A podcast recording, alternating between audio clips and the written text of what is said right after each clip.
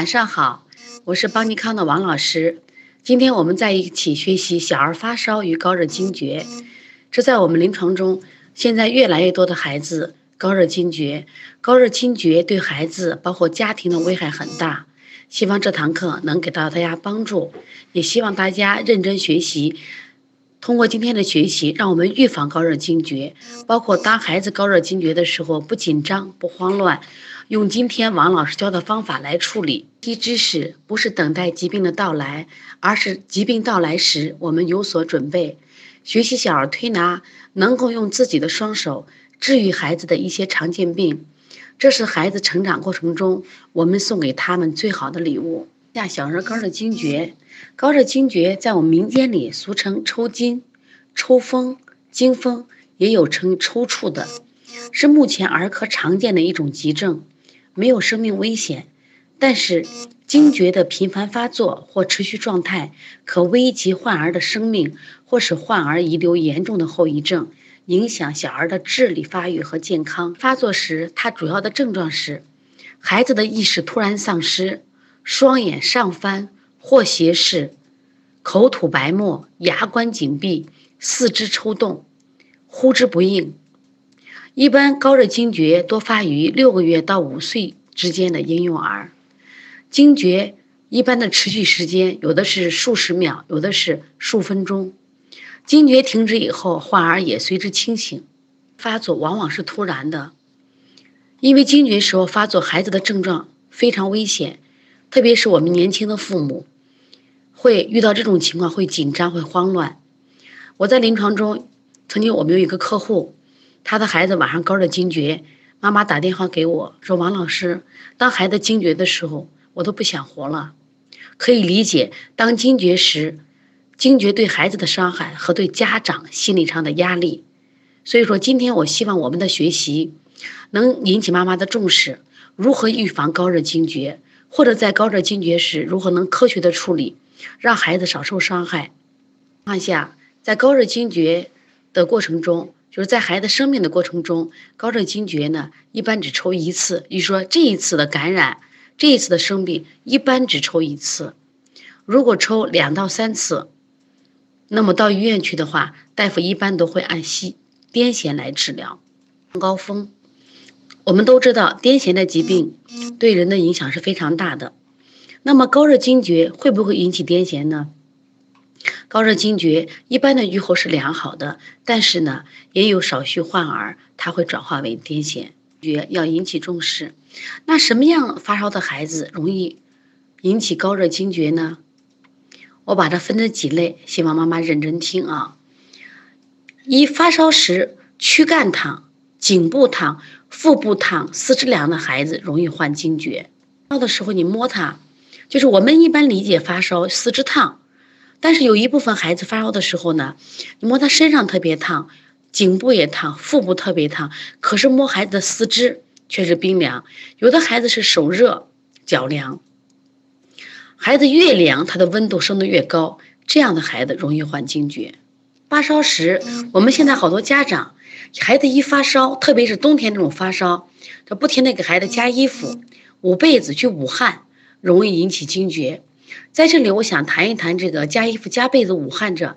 其实，在我们小的时候，当孩子发烧的时候呢，家长经常采取的方法是，给孩子喝一杯生姜红糖水，用个被子一盖就捂汗。但是呢，当时烧就退了。但是现在的孩子不能这样做。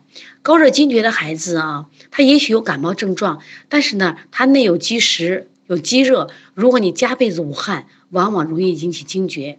特别是我们现在就是隔代老人带孩子的时候，很容易给孩子穿的厚，这样的话容易引起惊厥。发烧时，孩子体温骤升的这种情况容易出现惊厥。有些孩子发烧呢，我们通过摸他的体温，他是逐渐升的。像这种孩子，比如说下午呢，突然觉得发烧。你再等一会儿再摸的时候，突然变成三十八、三十九度，就是体温这个升的时间、升的速度特别快的孩子，容易出现惊厥。另外呢，有高热家族史的孩子容易引起惊厥。我们临床中发现呢，如果他的父母，呃，在他小的时候有个惊厥史，这样的孩子容易出现惊厥。所以说我们现在呢，其实可以问问我们家的老人，就是我们的父母在小的时候有没有惊厥，那他的孩子容易患惊厥，所以这个就要有避免了啊。有过惊厥史的孩子容易再次出现惊厥。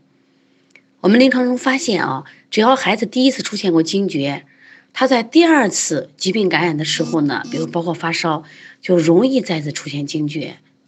所以说，如果家里出现这样的情况，一定要注意呵护孩子，啊，尽量让孩子少感冒、少发烧，因为这样的孩子很容易出现惊厥。像这一类的孩子呢，我们也建议家里。常备这种退烧药，一般的话，三十八度五的时候都会上去用药。六，过敏体质的孩子容易出现惊厥。如果有孩子有鼻炎、有荨麻疹，包括小时有湿疹的孩子，我们临床中发现这类的孩子容易在发烧的时候出现惊厥。我们现在刚刚总结了有六种情况，我希望家长呢根据六种情况看看自己的孩子。如果这这六种情况你的孩子呢生活中都有。所以说，希望啊，从今天开始，我们这样的孩子要多注意，防止他高热惊厥。多少可发生惊厥？其实我们一直在谈的是高热惊厥。所谓高热呢，一般体温是在三十九度以上，但是临床中实际上发现，有的孩子在三十八度以上也可发生，还有三十七度五也会出现惊厥。我们接过一个孩子，这个孩子的基础体温三十七度二。他三十七度五的时候就会惊厥，他在去年四月份一天惊厥两次，当时在医院重症监护室，出了院以后呢，当天晚上又惊厥。所以说呢，三十九度以上惊厥可能是常态，但是有些孩子特殊。前段时间我们有个宝宝，他发生惊厥，这个孩子呢，温度虽然三十九度四惊厥的，但是一般的孩子会因为是。啊，肠内有积滞，它会引起惊厥。但是这个孩子腹泻也会引起惊厥。那么就是孩子体虚弱的时候，他也许温度不高的时候，他也许温度不高也会出现惊厥。会不会留后遗症呢？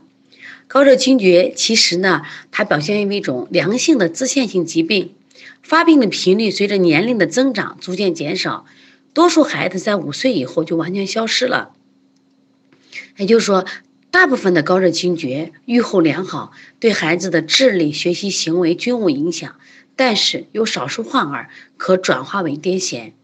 刚才我也讲了，如果你比如一在一次发病过程中有过两次惊厥，或在一年内有两到三次惊厥，一般到医院去看病的话，他都会考虑你是癫痫，按癫痫去治疗，或者是做相关的癫痫的检查。高热惊厥时，我们在家里。如何紧急处理？就用我们的物理的方法怎么处理？等一会儿我们专门讲小儿推拿的方法。一般情况下，将患儿要迅速摆成侧卧位，避免患儿呕吐时发生窒息的危险。这一点非常的重要，因为小孩这个惊厥时有时间他会牙关紧闭，有的时候他会有痰，如果吐不出的话，会发生窒息的危险。迅速要将孩子的衣服解开，以便孩子呼吸顺畅和散热。千万再不要捂孩子了。刚才讲到很多家长遇到和孩子高热惊厥的时候就比较慌张，慌张了以后呢，就赶紧给孩子包上几层衣服送到医院去。实际上这是错误的做法。迅速的方最好的方法是迅速将孩子衣服解开，以便孩子呼吸顺畅和散热。孩子衣领用软布或者手绢裹着压舌板或者筷子放在上下磨牙之间，防止孩子咬伤舌头。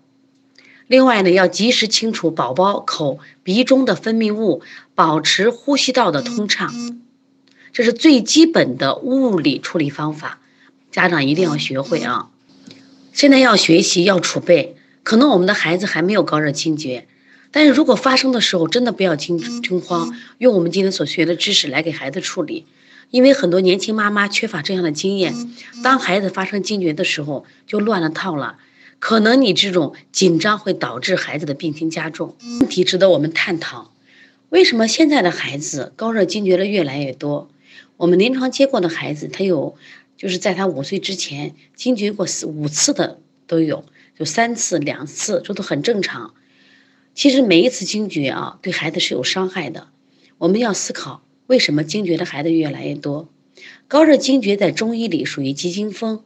它是痰湿加湿热聚集腹部引发的高热。那么在古代书里就说了，小儿急惊风，使乳谱不调，脏腑壅滞，内有积热，为风邪所伤，入射于心所致。说的很简单，就是内有积热，外感风寒。而病导致的，实践也证实了，吃的多的孩子，进食高营养、高蛋白的孩子，容易发生高热惊厥。小儿要忍三分饥，吃七分饱，太饱了容易形形成食积，进而形成了食积瘀热，就是我们说的实火。有了实火，免疫力低了，就容易感冒，导致惊厥，容易引起高热惊厥。那么什么样的发烧不用紧张呢？多种。嗯，风寒发烧、积食发烧、阴虚发烧，西医里边的发烧也很多，比如说扁桃体会脓引起的发烧，支气管炎引起的发烧，肺炎引起的发烧，包括我们现在幼儿急诊引起的发烧，咽峡疱疹，包括手足口病、轮状病毒引起的发烧，种类是非常多的。那么今天呢，我们不讲种类，教大家一个简单的判断方法：小儿高热惊厥时候的发烧，身体有什么特点呢？它首先是躯干特别烫，颈部烫，有的孩子头不烫，有的也有的孩子头不头部不烫，但是呢，有个特点是他四肢凉，四肢凉的发烧会烧得很高，会引起高热惊厥。那么如果发烧时全身烫的发烧，我们就不要紧张了。引起的发烧，就完全是就外感风寒引起的发烧，他会全身烫不出汗，这样的发烧其实危险不大。只要我们做一些手法，像我们推拿手法里边，比如做清天河水、一窝蜂，这样的话，那么他微微出汗，那么烧就退了。所以这样的发烧不用担心。发烧我们还可以配合喝上紫苏叶水、紫苏叶泡脚，包括生姜红糖水都是可以的。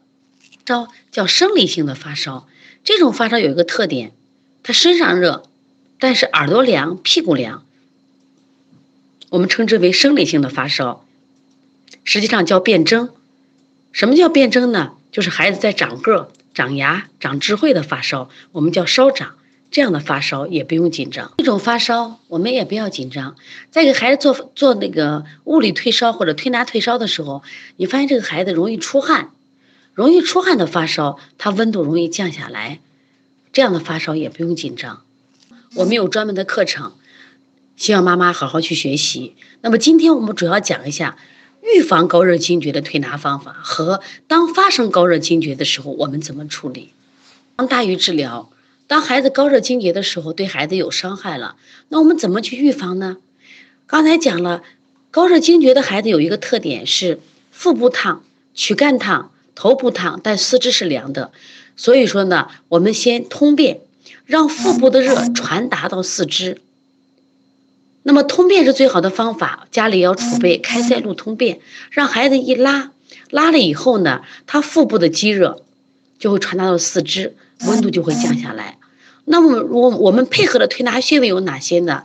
清大肠、摩腹、下推七节骨，目的是让孩子快速的拉出去，还体内的积热下去了，他的烧就会降下来。拉了以后呢，如果他的四肢还是温凉的。我们快速把四肢搓热，脚心儿可以贴无茱萸粉或者丁桂圆气贴，引火下行。如果家里有这个姜，我们切成丝，在火里焙干，贴在脚心儿，引火下行，把脚搓热，同时搓四肢经络，让气血畅通。当孩子身体全都热的时候，这样的孩子就没有危险了，他也不会引起高热惊厥。我们配合的推拿穴位是推三关。外劳宫、搓涌泉。当孩子遇发现孩子四肢凉的时候，一定要想尽一切办法让孩子的四肢热起来，热起来温度就降下来了。即使他是高温，也就没有什么风险了。预防高热惊厥的推拿方法，听懂的学员们请打一。如果没有听懂的学员，今天可以反复听录音，因为我们下面还要讲关于当发生高热惊厥的时候，我们怎么处理。清大肠。清大肠呢，位于食指的桡侧。清大肠是离心推，从指根推向指尖。我们的目的是让孩子通便，把他腹部的积热传达到四肢，最好的方法就是通便，配合开塞露，再加上清大肠，效果非常好。清大肠做到五百次，或者是做到五分钟。我每分钟一般做一百六到二百次。如果是五百次的话，就两三分钟；如果做五分钟，就可以做到一千次。做的时候一定要有意念，就一定要让孩子拉。今天拉是非常重要的一件事情，体的中轴。所以说呢，我们通过摩腹调整身体的阴阳平衡，让人体的气机转起来，升的升，降的降，让孩子是整个身体阴阳平衡。通过摩腹促进代谢，让他腹部的积热迅速的传达到四肢末梢，孩子的热就下来了，也是一个清热通便的好方法。我们一起看图啊，它位于我们腰背部。就是我们腰最细的这个地方，方向是朝进朝进这个龟尾的方向向下推，上推气节骨是止泻的，下推气节骨是清热通便的。那这三个穴位的真正意义在哪里？就是让孩子通便，让孩子把热往下行引，主要作用就是通便。以后如果他的温度四肢还温凉，高热温度还没有下来。我们现在要做的事情，就是要搓热他的四肢经络，一定要搓热，让气血畅通。我们配合的穴位有推三关，我们现在看一起看一下推三关，位于手臂的上侧，就是手臂和手背的桡侧，它是向心推。推三关的目的是让孩子的手凉起来，手热起来。推三关是让孩子的手热起来，一个温补的穴位。外劳宫在此配合吞三关，意义也是一样的，让孩子的四肢迅速的热起来，热起来温度就降下来了，是非常好的一个引热下行的穴位。因为我们刚刚讲了，孩子的热呢都居在我们的中焦了，居在我们的腹部了。我们通过搓涌泉，让孩孩子身体的热传达到脚上来，只要他手热了，脚热了，孩子的健康就有保证了。法是如何预防高热惊厥？那么当孩子发生了高热惊厥的时候，我们怎么办？高热惊厥的时候，我们肌肉穴位有人中、合谷、老龙、极泉穴。自己反应不灵敏时，可以用力拨腋下的极泉穴，宝宝会马上苏醒过来。如果高热继续不退，还可以采取耳浆、耳背静脉处放血。方法是用三棱针点刺，放血四五滴即可退热。当然，这个方法也适用于扁桃体会脓高烧不退，直宣点刺放血。预防高热惊厥的关键在于退热，热退惊自止。中穴，大家都知道，人中是一个急救的要穴啊。人中穴位于我们鼻唇沟上三分之一处，我们可以掐。这个方法呢，在那个时候的一定要重掐。狠掐，否则的话，孩子会昏迷不醒。叫合谷穴，就是我们平常说的这个虎口这个位置。现在家长可以试下自己的合谷穴，可以用一下重手法来刺激一下，有酸麻胀的感觉，它也是一个急救的要穴。临床中，我们平常的话，这个合谷穴还可以治这个大肠的热，包括我们牙疼。但在这里呢，它起到急救的作用。一个是老龙穴。大家伸开手，看一下老龙在哪里，在中指指甲上方零点一寸，这有个穴位呢，叫老龙穴，也是一个非常好用的急救穴。极泉穴，极泉穴呢，在我们胳肢窝下腋下，妈妈试着找一下，正中胳肢窝下极泉穴。实际上，极泉穴是我们心包经的一个非常重要的穴位。家里如果有这种心脏病患者，比如突然心脏心脏病触发，我们也可以用拨极泉。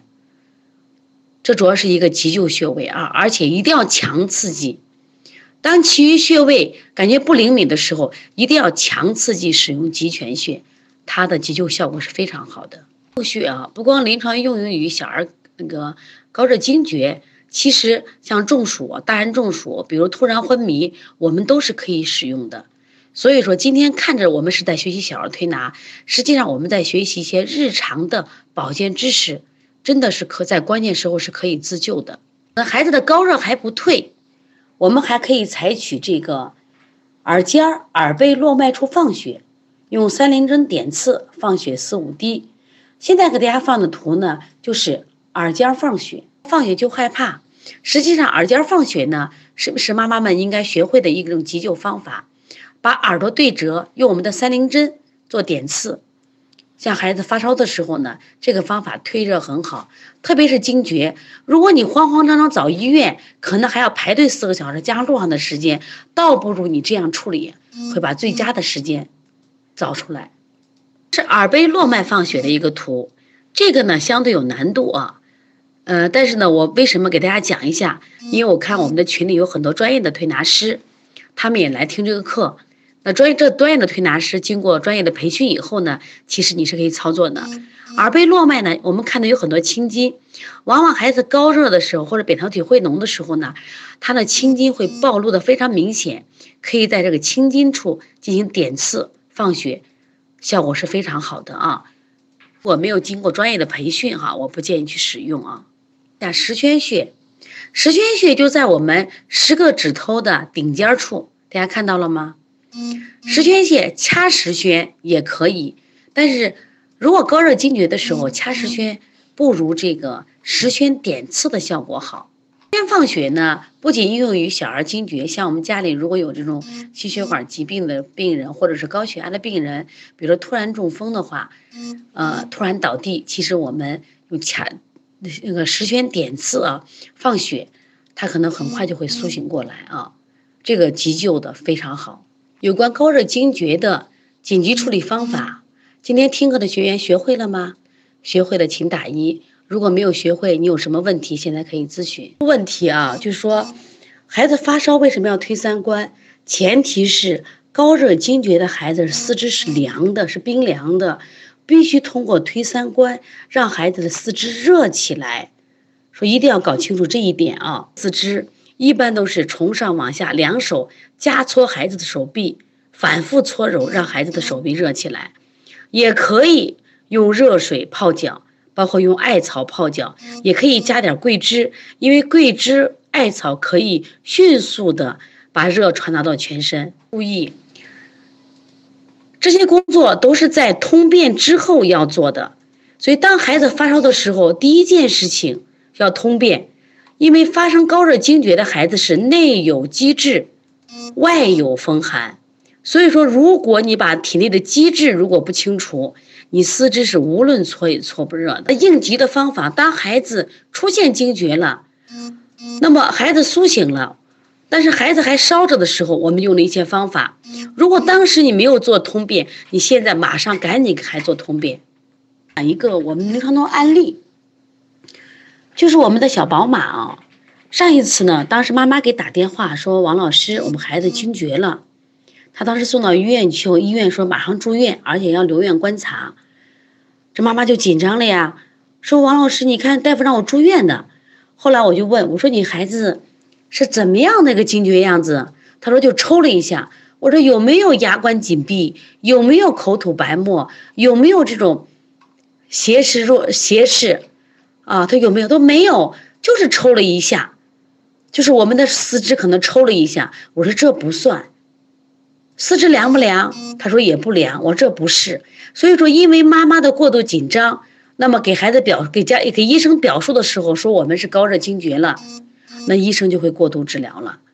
所以说今天学了以后呢，我们一定要学会判断什么是高热惊厥了。孩子他虽然可能当时是抽了。但是不是我们这个意义上的惊厥，有些孩子呢，嗓子眼里的痰很多，痰浮在胸里，他会有憋气，这种憋气，也许加少许的抽动，这不是惊厥。惊厥一定是有什么呀？伴随他这个当时意识啊，都是当时是不清醒的。妈妈说到了孩子这个吃退烧药啊，其实如果惊厥过一次的孩子啊，因为他有可能。第二次惊厥，像这样的孩子呢，我们一般都会建议家长家里储备一些退烧药。当孩子烧到三十八度五的时候，可以使用退烧药。虽然我们一直提倡给孩子少用药，但是惊厥过的孩子，我们还是建议用药。包括孩子发烧的时候，精神不太好的孩子，我们也建议可以使用一些退烧药。像我们临床一个孩子是因为拉肚子，他也会惊厥。就是如果在这个过程中，孩子脾胃特别虚弱的孩子，他也许他腹泻着嘞，但是他也可能引起惊厥，但是这占少数的啊。他们有人是先吃退烧药，烧退以后吃泻药，是这样子。其实用开塞露通便加推拿的方法就可以了。如果吃泻药的话，孩子脾胃虚弱，很可能会引起二次的惊厥。那于于桂英的妈妈有个问题啊，他们家的宝宝三周岁三个月，眼皮下有些暗红色，最近尿床特别厉害，尿也变得细细的，要拉很久。上次发烧咳嗽后就这样了，应该怎么样推拿呢？从你的描述来说，孩子应该是肾阳不足的话，你怎么做？补脾阳，补肾阳，补小肠，搓肾腧，也可以给孩子艾灸命门。这样的话，也许对小孩的尿床会有所改善啊。临床中一般只推左手，如果像孩子高热惊厥的时候，其实两个手都是可以推。如果高热惊厥时引起的这种四肢凉的话，两个手都是可以推的。针啊，就是我们就在药店里有测血糖那个针，就要点刺针，就是可以的。妈妈问到这个小孩咳嗽怎么按？小孩咳嗽类型很多种，是干咳呢，还是有痰咳？是早晚咳？还是鼻涕多引起的咳嗽，种类很多，它的咳嗽方法都不一样。但是我教你一个简单的这个治咳嗽的方法啊，增加肺的宣发和肃降的，就是我们的肃肺法，就是横搓膻中和肺腧。这个手法呢，对于一切的咳嗽都有效果。生病是妈妈们应该学的最核心的育儿学问。我们每一次上课呀，就有这么多妈妈爱学习，而且问题很多，所以说呢。我们也希望通过我们这个育儿平台，教家长当疾病来临时如何对待，而且要教会家长让孩子不生病的育儿理念，让家长学会修心和获得正确养护孩子的智慧，这是邦尼康小儿推拿的真正价值所在。经常说病从口入。希望妈妈能跟随邦尼康，跟随正确的育儿理理念，学到更准确的、更科学的育儿知识，让我们的孩子少生病、不生病。这个妈妈提到，就是中医讲的左升右降，为什么推左手三关？在这里的推三关的意义在哪里呢？啊，就说当孩子四肢冰凉的时候，我们通过推三关的目的是让孩子手热起来，起到活的、起到这种活络经络、通畅气血的作用。加。我们家宝宝舌苔薄白，但是舌质上有草莓点是什么情况？其实草莓点啊，如果有少许是正常的，如果有多了，还是体内有积热。人体呢分为上焦、中焦和下焦，也许上焦寒，但是中焦不一定是寒的。你像我们很多孩子吃的这种高热量的食物，他会胃有热。问到他们家的孩子扁桃体和腺样体肥大，睡觉打呼噜，应该推什么穴位？因为这个病呢相对比较复杂，那么有的孩子是阴虚引起的，我们做滋阴清热、宣肺通窍；有的孩子是真寒假热症，我们用温补的方法做。我不知道你的孩子什么情况，如果详细情况，你跟我们的帮小编可以继续聊一下。他的孩子干咳两周了，所谓干咳的孩子，我们有几种情况，一种呢。风寒感冒的初期是干咳，以驱寒为主；如果是阴虚的干咳，以滋阴为主。如果像我们西医的这个咽那个支原体咳嗽，它前期的时候也是干咳，我们用的也是滋阴的方法。